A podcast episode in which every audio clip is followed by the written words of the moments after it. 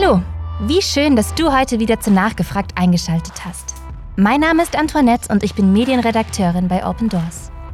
Vor einem Monat hat Papst Franziskus einen ziemlich mutigen Vorwurf an Daniel Ortega, den Präsidenten von Nicaragua, gerichtet. Er verglich die Regierung Nicaraguas mit der Hitler-Diktatur. Eine steile Anklage, wenn man berücksichtigt, dass die offizielle Staatsform des Landes eigentlich eine Demokratie, genauer gesagt eine Präsidialdemokratie ist. Aber leider ist Ähnliches auch in manch anderen Ländern Lateinamerikas zu beobachten. Obwohl sie sich als demokratische Regierungen bezeichnen, zeigen sich immer wieder sozialistische Züge. Und diese führen immer wieder zu Konflikten mit Christen.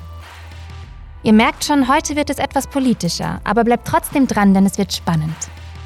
Mein heutiger Gast ist Isabel Diaz. Sie ist Expertin von Open Doors für Lateinamerika und wird uns erklären, was es mit diesen Konflikten auf sich hat. Hallo Isabel, richtig schön, dass du da bist. Lass uns gleich einsteigen.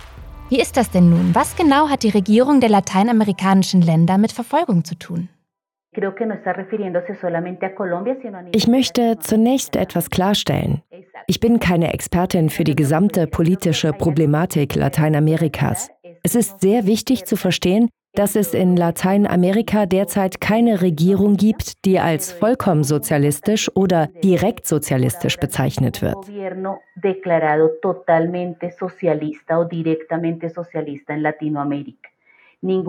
Keine Regierung hat sich offen als kommunistisch oder sozialistisch deklariert, insbesondere wenn es um Republiken wie Kuba, Venezuela oder Nicaragua geht die merkwürdigerweise immer noch demokratische Republiken sind, auch wenn ihre Regierungsform eigentlich eine andere ist. Eh, Doch Regierungen mit sozialistischer Tendenz, auch wenn es sich um demokratische Republiken handelt, stehen in Konflikt mit den Christen. Un gobierno con tendencia socialista tiene conflicto denn eine sozialistische Regierung will die Kontrolle behalten die Kontrolle über die Bevölkerung und die Kontrolle über die Ressourcen. In diesem Kontrollsystem richtet sich die Stimme der Kirche, die für Gerechtigkeit eintritt, gegen die Regierung. Und deshalb werden sie zu Staatsfeinden erklärt. Was genau meinst du mit die Stimme der Kirche? Was sagen oder tun die Christen, dass die Regierung stört? Eine gute Frage. Einerseits ist es das, was wir die prophetische Stimme nennen oder genannt haben. Es bezieht sich auf die Stimme, die soziale Ungerechtigkeit verurteilt. Die Stimme, die auf die Ausbeutung des Volkes aufmerksam macht, die bei Regierungen mit sozialistischer Tendenz sehr häufig vorkommt. Es geht allerdings nicht nur um die Ausbeutung des Volkes. Die Kirche schreit nach sozialer Gerechtigkeit und sie sprechen nicht nur für soziale Gerechtigkeit, sondern sie tun auch wirklich etwas dafür. Sie entwickeln Aktionen für soziale Gerechtigkeit. Das stört die Regierung natürlich, weil sie der einzige Versorger des Volkes sein will. Sie will das Bild aufrechterhalten, dass sie zugunsten des Volkes da ist. Sie wollen die einzigen Versorger sein.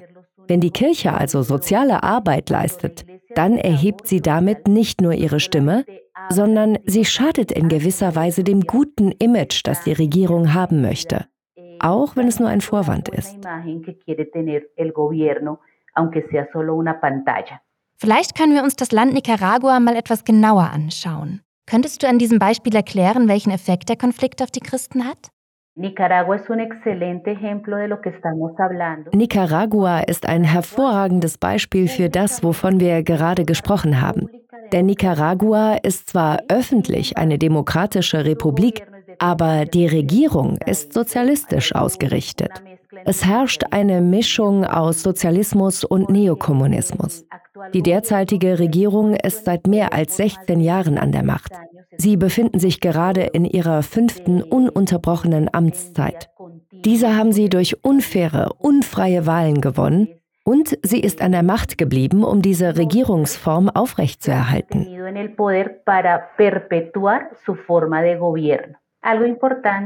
Es ist wichtig zu wissen, dass die Regierung nicht nur eine politische Partei ist, sondern dass sie eine Monopolstellung einnimmt.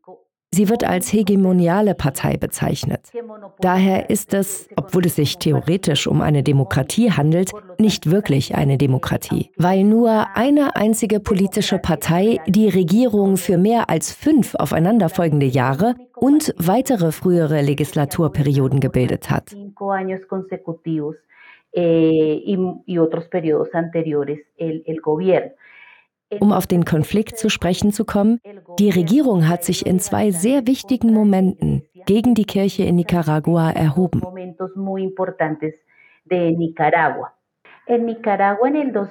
In Nicaragua gab es 2018 eine große Demonstration gegen die Regierung. Die Menschen erhoben sich und es kam zu großen Demonstrationen in einem Großteil des Landes, aber auch in einigen ganz bestimmten Gebieten. Infolge der Demonstrationen ergriff die Regierung sehr starke repressive Maßnahmen und viele Menschen wurden getötet.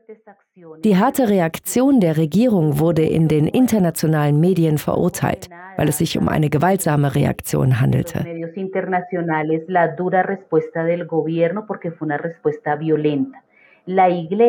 Die Kirche beteiligte sich nicht an diesen Demonstrationen, nur an den friedlichen Märschen. Sie half auch den Hunderten von Verletzten, insbesondere den jungen Menschen, die von der Regierung auf der Straße zurückgelassen wurden.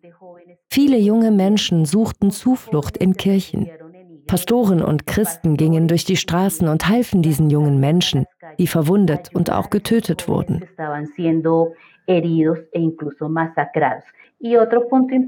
Ein weiterer wichtiger Punkt ist, dass es nach diesen sehr starken Demonstrationen eine Phase der Ruhe in der Beziehung zwischen Staat und Kirche gab.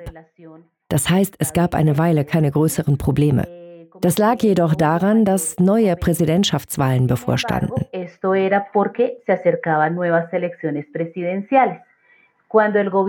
Als die Regierung dann wieder mit einer völlig korrupten Wahl gewann, kam sie 2022, also im letzten Jahr, wieder an die Macht. und sie ging sofort gegen die Leute vor, die bei den Märschen im Jahr 2018 beteiligt waren.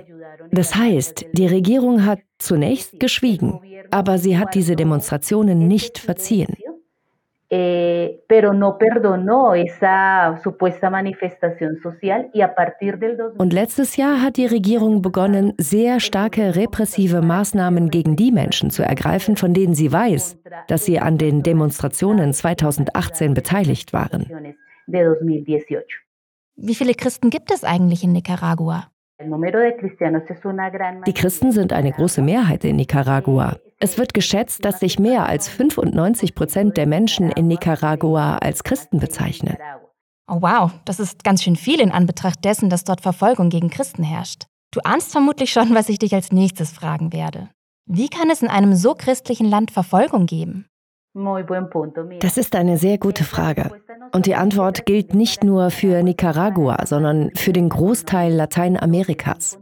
Es ist ein hochreligiöser Kontinent bzw. eine hochreligiöse Subregion. Doch die Identifikation als Christ ist oft nur nominell, denn die katholische Kirche hat einen historischen Stellenwert in Lateinamerika. Daher bezeichnen sich viele Familien und viele Menschen aus Tradition als Christen, ohne einen wahren Glauben zu leben. autodenominan cristianas das sorgt dafür, dass sie teilweise sogar Verbündete der Verfolger sein können, obwohl sie sich als Christen identifizieren. Eh, Im Fall von Nicaragua kann es zum Beispiel passieren, dass viele von denen, die sich als Christen bezeichnen, Teil der repressiven Regierung sind. Eh, Und eine weitere wichtige Sache ist, dass die Regierungen, vor allem in sozialistischen Ländern wie Nicaragua, die Kirche gegen sich selbst aufbringen will. Das bedeutet auch, dass die Kirche, die nicht über die Grundsätze des Glaubens verhandelt, die Kirche, die sich weigert, die Wahrheit des Evangeliums zu verwässern, manchmal von ihren eigenen kirchlichen Mitstreitern unterdrückt wird. Und zwar von anderen Kirchenleitern, von kirchlichen Einrichtungen, von anderen Kirchen, die mit der Regierung verbündet sind. Okay, das heißt, die Regierung mischt die Kirche quasi von innen heraus auf. Wie geht es denn der Kirche in Nicaragua? Zurzeit ist die nicaraguanische Kirche in gewisser Weise zum Schweigen gebracht worden. Wir bezeichnen das auch als Selbstzensur. Es ist eine Kirche, die sich selbst zensiert, auch und gerade wegen der Repressalien, die die Regierung gegen die Kirche ergreift.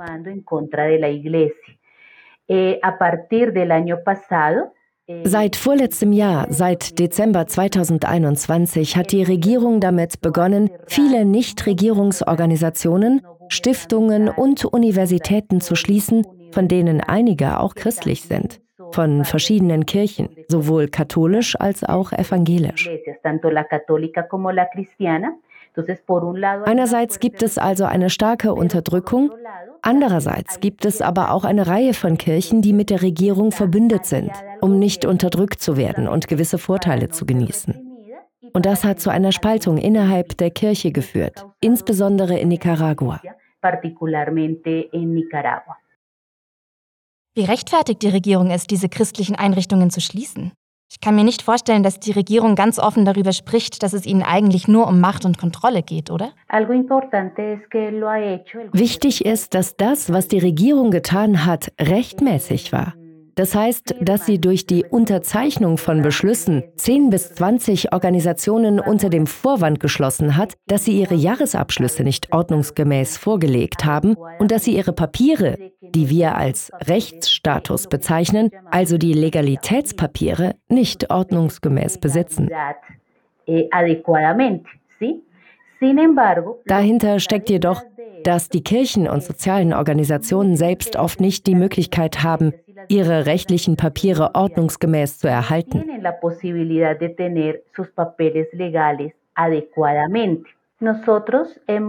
Wir haben aus erster Hand erfahren, dass viele Organisationen, darunter auch Kirchen, eine Reihe von Anforderungen erfüllen müssen, um ihren rechtlichen Status zu erneuern und ihre Jahresabschlüsse vorlegen zu können.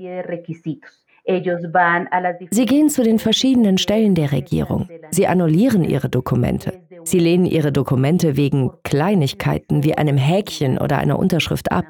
Oftmals müssen die Dokumente zu fast doppelt so hohen Kosten erneuert werden. Und sie versuchen seit Monaten oder Jahren, diesen Vorgaben nachzukommen. Viele, viele Christen wollen legal handeln. Es sind jedoch eindeutig die bürokratischen Hürden, die die Regierung absichtlich aufbaut, um sie daran zu hindern, das zu tun. Ich kann euch ein anschauliches Beispiel erzählen.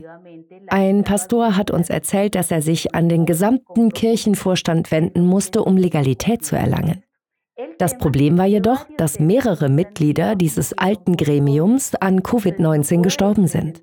Sie konnten also offensichtlich nicht erscheinen, weil sie nicht mehr am Leben sind. Und doch ist es eine Voraussetzung, dass sie alle zur Erneuerung dieses Vorstands erscheinen nur so ist es möglich, den legalen Status zu erhalten.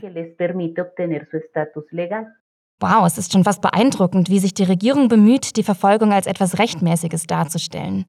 Ich nehme an, dass die Regierung aber nicht die einzige Gruppe ist, von der Verfolgung ausgeht, oder? Von wem haben die Christen in Nicaragua denn noch Verfolgung zu befürchten? Eine Sache muss man in Bezug auf Nicaragua verstehen nicht nur über Nicaragua, sondern über die Regierungen mit sozialistischen oder kommunistischen Tendenzen, die auch als solche bekannt sind. Diese Art von Regierung befasst sich nicht nur mit der Unterdrückung auf der Ebene der offiziellen Staatsbeamten wie den Sicherheitskräften, der Armee und der Polizei, sondern die Kontrolle dieser Art von Regierung liegt auch auf der Ebene der einfachen Bevölkerung. Es decir, cómo se sostienen en el gobierno äh, das heißt, dass sie sich in dieser Art von Regierung, in der es logischerweise keine politischen Parteien gibt, dadurch behaupten, dass sie kleine Gruppen von Bürgern ernennen und unterstützen, die ihr Gebiet für sie kontrollieren. Sie heißen lokale Aktionsbüros oder haben verschiedene Namen. Es handelt sich also um ganz normale Bürger, die kein politisches Amt innehaben, sondern einfach ganz normale Bürger sind. Nachbarn, die mit der Regierung verbündet sind und ihre Häuserblocks, ihre umliegenden Gebiete, ihre Nachbarschaften kontrollieren. Wenn wir also von Unterdrückung durch die Regierung sprechen, dann nicht nur durch Regierungsbeamte, sondern auch durch Nachbarn. Zum Beispiel werden die Kirchen von gewöhnlichen Menschen infiltriert, von gewöhnlichen Bürgern, die dann Informationen erlangen oder die der Regierung sagen, was die Kirche plant oder was der Pastor gepredigt hat oder ob der Pastor plötzlich nicht mehr auf Seiten der Regierung ist zum Beispiel. O lo que predicó el pastor y de pronto no está a favor del gobierno, por ejemplo. Hast du vielleicht eine Geschichte, die die Verfolgung in Nicaragua veranschaulicht? Por supuesto, hay varios. Eh, Natürlich gibt es mehrere. Zum Beispiel kann ich einen Pastor nennen, der bei den Märschen 2018 dabei war. Er half Menschen, die auf der Straße verletzt wurden. Er fuhr mit seinem Auto los, holte viele verletzte junge Menschen ab und brachte sie ins Krankenhaus. Viele von ihnen wurden auch in seiner Kirche behandelt. Er unterstützte diese Art von Bürgerhilfe und gab den Menschen auch Erfrischungen und so weiter. Von diesem Moment an wurde er als Staatsfeind gebrandmarkt und es gab sehr starke Repressalien in seinem Leben, seiner Familie und seiner Kirche. Alle Aktivitäten seiner Kirche wurden von diesem Zeitpunkt an streng überwacht.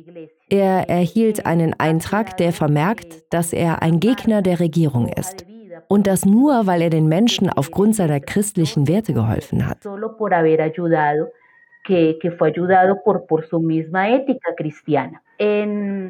Im Vorfeld der Wahlen im November 2021 gab es viele Hausdurchsuchungen. Sein Haus wurde durchsucht, das Geschäft seiner Frau und eines Teils ihrer Familie wurden geschlossen. Später mussten seine Kinder die Universität verlassen, denn auch sie wurden beschuldigt, an den Märschen teilgenommen zu haben. Die Kinder verloren alle Qualifikationen und ihre gesamte akademische Laufbahn. Ihr ältester Sohn, der kurz vor dem Abschluss seines Ingenieurstudiums stand, verlor alle seine akademischen Unterlagen und es sieht nun so aus, als hätte er nie an der Universität studiert. Darum hat er nun keinen Zugang zu seinem Berufsabschluss. Ein Sohn gründete ein Unternehmen, das ebenfalls von den Regierungsbeamten geschlossen wurde, mit der Ausrede, dass ihm ein Dokument fehle. Doch das war eine Lüge.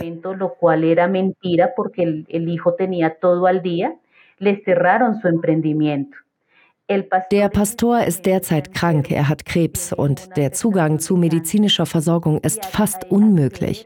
Aber auch Hilfe aus dem Ausland zu erhalten, ist sehr schwierig, da seine Bankkonten geschlossen wurden und er keine Geldüberweisungen in seinem Namen empfangen darf.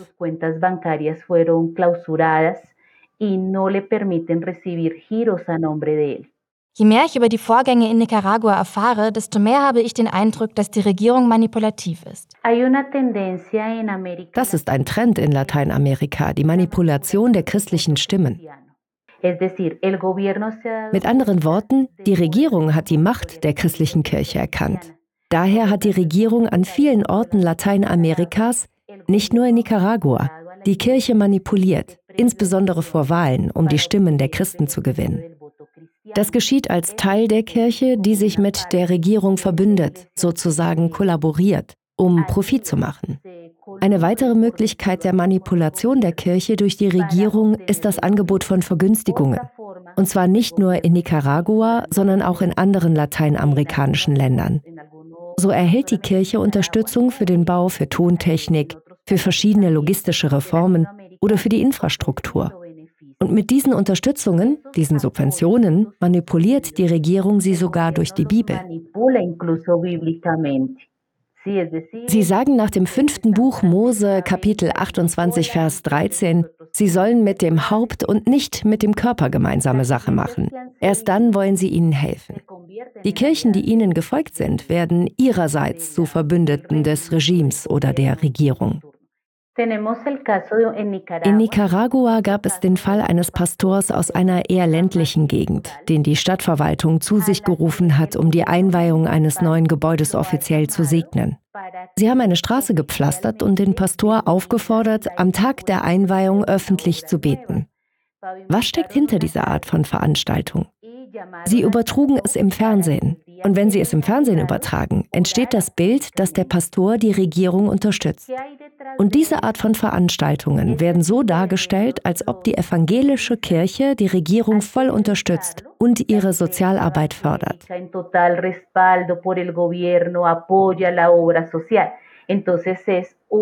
Es ist also eine Projektionsfläche, ein gutes Bild der Regierung, die von der Kirche unterstützt wird.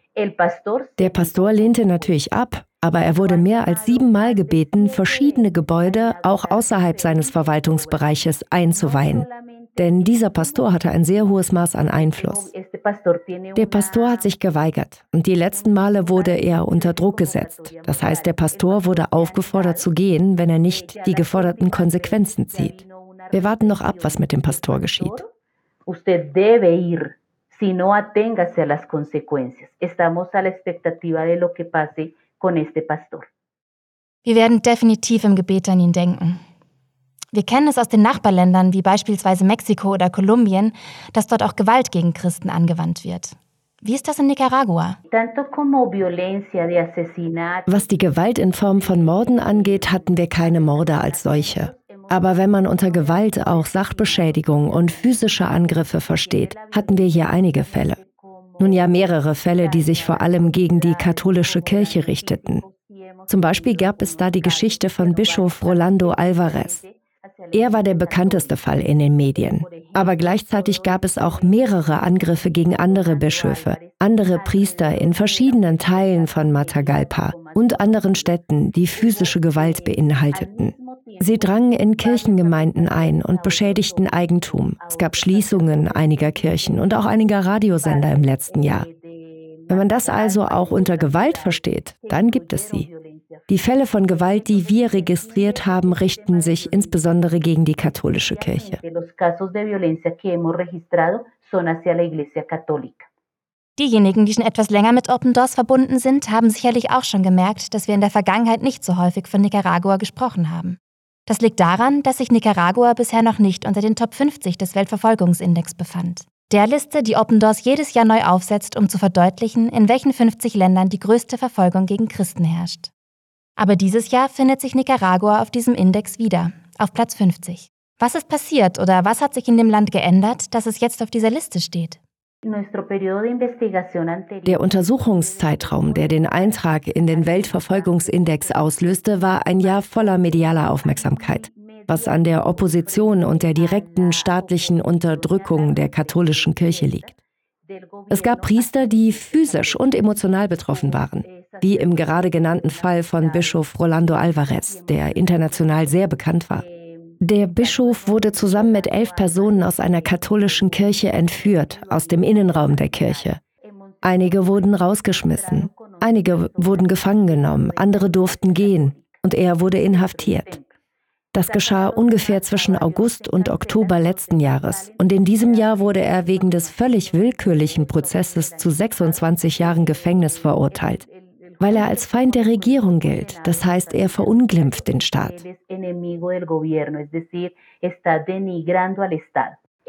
Aber wir bekamen auch viele andere Berichte, die den Eintritt in den Weltverfolgungsindex begründen. Ein Punkt der Unterdrückung ist beispielsweise die Schließung von Kirchen und christlichen Stiftungen. Es gab Fälle, in denen Gemeindemitglieder, katholische Christen daran gehindert wurden, die Messe zu besuchen. Und oft erfuhren die Priester selbst Repressionen bei der Ausübung ihres Glaubens. In diesem Jahr wurden außerdem alle Prozessionen in der Osterwoche abgesagt und verhindert, was die Ausübung des Glaubens, vor allem für Katholiken, aber auch für Evangelikale einschränkt, die nicht nur individuell, sondern auch kollektiv ihren Glauben ausüben wollen. So geht die Unterdrückung weiter. All diese Repressionen haben dazu geführt, dass Nicaragua zum ersten Mal auf Platz 50 des Weltverfolgungsindex steht.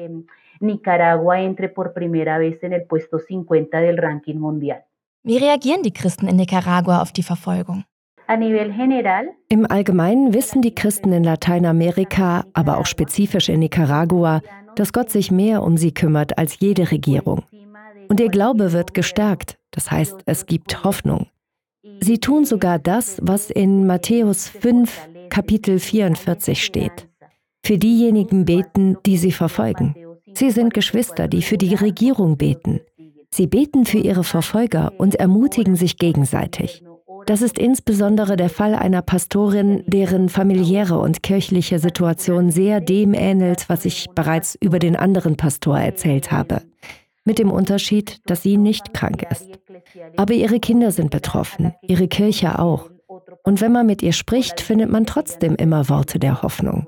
Man findet immer Worte der Ermutigung. Sie unterstützt immer die anderen Kirchen und sie ist zu einem wichtigen Ansprechpartner für unseren Dienst in Nicaragua geworden. Das heißt, sie ist eine verfolgte Christin, die jetzt dabei hilft, andere verfolgte Christen im Land zu sehen und sichtbar zu machen.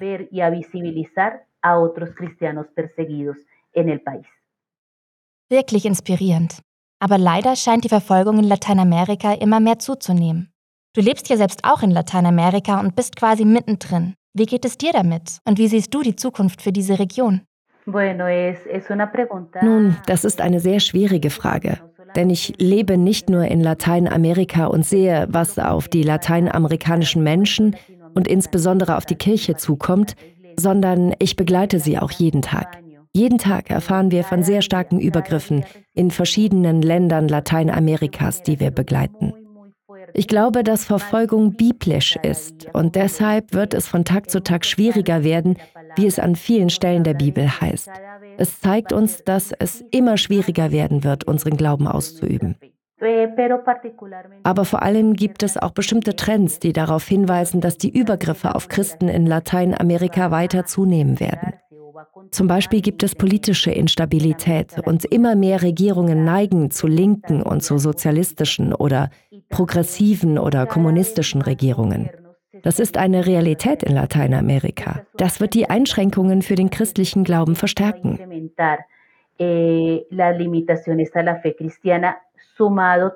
Was kann Open Doors denn tun, um den Christen in Nicaragua zu helfen?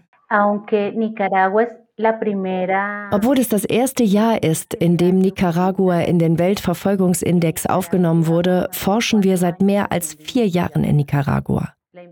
Die Untersuchungen sind sehr, sehr geheim, um die Brüder und Schwestern zu schützen und läuft auch schon seit mehr als vier Jahren. Ein Team begleitet bestimmte Brüder und Schwestern mit seelsorgerischen Programmen. Wir haben auch eine sehr spezifische Ausbildung, die die Brüder und Schwestern erbeten haben, um als Kirche gestärkt zu werden. Wir begleiten die Kirche also seit bereits mehr als drei, vier Jahren, insbesondere in Gebetsnetzwerken. Die nicaraguanische Kirche ist sehr dankbar für jegliche Fürbitte, die die verschiedenen internationalen Gruppen von Open Doors für sie halten. Und sie sind auch sehr dankbar dafür, dass wir sie sichtbar machen und dass wir sie zum Beispiel auch mit einigen Schulungen begleiten, die sehr strategisch, also sehr versteckt, sehr unauffällig durchgeführt werden. Du hast gerade auch eine Sache erwähnt, die wir hier in Deutschland tun können, die Fürbitte. Könntest du ein paar Gebetsanliegen mit uns teilen, damit wir wissen, wofür wir konkret beten können? Natürlich. Ich glaube, dass die drei Fälle, die ich genannt habe, ganz konkrete Gebetsanliegen sind. Betet für diese drei Pastoren, die zwei Pastoren und die Pastorin, die ich erwähnt habe. Denn es sind nur drei von vielen Fällen. Aber es sind drei Familien, die sehr bedürftig sind. Also betet speziell für sie, aber auch allgemein für die Kirche, damit sie inmitten der Verfolgung in ihrem Glauben gestärkt wird. Die Unterdrückung durch die Regierung nimmt zu. Die Kirche wird zum Schweigen gebracht. Also müssen wir tun, was Sprüche 31 sagt und unsere Stimme für die Stimmlosen erheben. Betet also dafür, dass die leidende Kirche in Nicaragua sichtbar wird. Und betet auch für das Team. Ich denke, es ist sehr wichtig, dass ihr auch für uns betet, weil wir diese Kirche sehen und sichtbar machen wollen. Aber alles, was wir tun, muss sehr vorsichtig angegangen werden, um sie zu schützen. Wir wollen ihnen dienen, aber wir müssen immer sehr weise sein, wie wir uns der Kirche nähern und wie wir ihr dienen, damit wir ihr nicht schaden, damit wir sie nicht aufdecken.